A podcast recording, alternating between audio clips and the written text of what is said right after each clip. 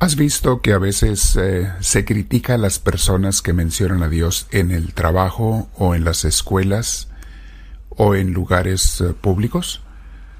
¿Te has fijado que muchos proclaman que se debe de sacar a Dios de todos los lugares y solamente hablar de cosas mundanas? ¿Por qué? Porque creen que tienen la razón y que ellos están correctos y los creyentes están equivocados. Vamos a meditar sobre eso el día de hoy, mis hermanos y te invito a que te sientes primero en algún lugar con tu espalda recta, tu cuello y tus hombros relajados. Vamos a respirar profundo, dejar que Dios nos llene con su paz. Invitemos al Espíritu Santo, ven Espíritu de Dios, lléname de tu presencia, hazme sentir que tú eres el que lleva mi vida, pero que yo te obedezca. Que lo sienta porque en realidad te obedezco, Señor. Enséñame a a ser esa persona, ese discípulo dócil, que no se avergüence de ti, que no te oculte, que no te esconda, sino que te proclame incluso con sencillez, claro, sin molestar, pero siempre llevando tu mensaje a los demás. Dame tu Espíritu Santo, respiro profundo, Señor, y me quedo contigo ahora.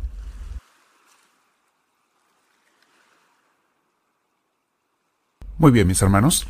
Al título de hoy le hemos puesto Avergonzados de Dios. Hoy, al igual que a mediados del siglo XIX, hace unos 150 años más o menos, hoy se ha despertado una corriente atea cultural. En las redes sociales, en las escuelas, en los trabajos, entre los jóvenes, en círculos académicos, en los gobiernos, lo que está de moda es el rechazar a Dios y la religión cualquier religión. Y al borrarlo de la lista, eh, es lo que ellos quieren hacer, el predicar que no existe, y lo más triste, triste es que no se conforma con creer ellos eso, sino que procuran que todos piensen como ellos. Claro, mal de muchos, consuelo de tontos. Si todos piensan como yo, eso me reafirma que yo estoy correcto aunque esté equivocado. El diablo está haciendo su agosto, mis hermanos, y especialmente utilizando a esos engañadores engañados. Lo risible es que muchos en su ignorancia creen que están descubriendo el hilo negro, que el mundo apenas empieza a predicar la no existencia de Dios, sin saber que están repitiendo como discos rayados las ideas que filósofos antirreligiosos del siglo XIX, principalmente en Alemania, comenzaron a propagar. Hegel, Nietzsche, Marx después Sartre en Francia, los mismos filósofos que vivieron vidas angustiantes, desesperantes muchos de ellos, murieron muertes también agonizantes, solitarios y algunos hasta dementes, en vicios otros de ellos. ¿Por qué? Porque no solamente rechazaron a Dios, sino que querían que la demás gente también lo rechazara. Sí tenían odios contra las religiones y bueno, las personas religiosas son culpables de muchas veces, algunos de ellos, claro, no podemos generalizar, de haber hecho cosas malas, de haber dado malos ejemplos, pero estas personas se valen de ese puñado de malos ejemplos para tratar de ocultar la montaña de buenos ejemplos que santos y santas nos han dado, que gentes religiosas de Dios nos han dado. Los argumentos de estos ateos han sido comprobados falsos una y otra vez.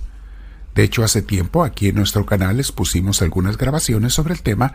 En pueden verlas, pueden buscarlas. Allí hablamos del ateísmo, de dónde vienen esas ideas. Tocamos el punto, no tan a profundidad como queremos hacerlo un día, pero tocamos ese punto. Esos argumentos, mis hermanos, de esos ateos han sido comprobados falsos una y otra vez por personas de veras eh, educadas en la filosofía, en la religión, en la teología, en Sagrada Escritura. Jesús, mis hermanos, sabía que esto iba a pasar, que el diablo iba a tratar de quitarles la fe a los seguidores y al mundo entero. Ese es su objetivo. Poco después de que Jesús les decía a sus discípulos que fueran a evangelizar a los pueblos y les advertía que en algunos los iban a rechazar, los iban a correr, les dice las siguientes palabras Jesús también. Lucas capítulo 9 versículo 26. Dice Jesús, si alguno se avergüenza de mí y de mi mensaje, también el Hijo del Hombre se avergonzará de él cuando venga con su gloria y con la gloria de su Padre y de los santos ángeles. Jesús también, mis hermanos, bueno, aquí está bien clara esta palabra. Tú te avergüenzas de Dios, Él se va a avergonzar de ti también. No nos va a reconocer cuando lleguemos ante Él. Jesús anuncia que seremos criticados, no es nada nuevo. Él sabía cómo trabaja el demonio y criticados por servir a Dios. Pero también nos dijo, no se preocupen por ello, pero tampoco se acobarden. Ustedes prediquen y hablen. Mateo capítulo 5 versículo 11 al 13 dice, Dichosos ustedes cuando la gente los insulte y los maltrate, y cuando por causa mía los ataquen con toda clase de mentiras. Estas ideas han sido comprobadas que son mentiras, mis hermanos, las ideas ateístas. Pobre gente, pero bueno. Jesús dijo, alégrense, estén contentos, porque van a recibir un gran premio en el cielo. Pues así también siguieron a los persiguieron a los profetas que vinieron antes que ustedes. Y luego dice, ustedes son la sal y la luz de la tierra. Hace unos días platicando con una persona de nuestras comunidades de misioneros del amor de Dios me decía, en mi trabajo a veces me critican porque yo no me avergüenzo de mencionar a Dios, de que fui a misa el domingo. Yo lo digo. Me preguntan que qué hice, pues estuve en misa. También les digo que voy al grupo de crecimiento espiritual entre semana. Y cuando alguien me critica y me dice que por qué meto a Dios en el trabajo, yo les contesto, ¿y por qué tú lo sacas? Es como decir por qué metes al aire en el trabajo y tú por qué lo quieres sacar aunque quieras no puedes. Si alguien me dice en este lugar, en este no se debe hablar de Dios, yo le contesto, entonces ¿por qué sí se debe hablar de lo que tú quieres que se hable? Yo respeto tu ateísmo, tú respetas mi fe, mi creencia en Dios que no solamente es creencia sino vivencia. Así como tú esperas que se respete tu ateísmo, tu forma de creer o de no creer, tú debes respetar a los demás igualmente, no puedes ser nada más de un lado para el otro. Eso, mis hermanos, debemos de tenerlo muy en cuenta. Nunca te avergüences de predicar a Dios, claro, sin molestar, sin ser fastidiosos. Hay gente que predica fastidiosamente, quiere meter a Dios a fuerzas por las orejas de la gente. No, no se trata de eso. Es una invitación sencilla, humilde, pero sin ocultar nuestra fe, nuestra creencia, nuestro amor por Dios. No te avergüences de Dios y Dios no se avergonzará de ti. San Pedro lo dice también en su carta. Primera de Pedro 4:16 dice, Pero si sufres por ser cristiano, no debe avergonzarse, sino alabar a Dios por llevar ese nombre. Si una persona sufre, si sufre por ser cristiano, no debe avergonzarse por alabar a Dios por llevar ese nombre. Más bien debe alabar a Dios por llevar ese nombre. Luego sigue diciendo San Pedro, y ya ha llegado el tiempo en que el juicio comience por la propia familia de Dios. Ah, caray.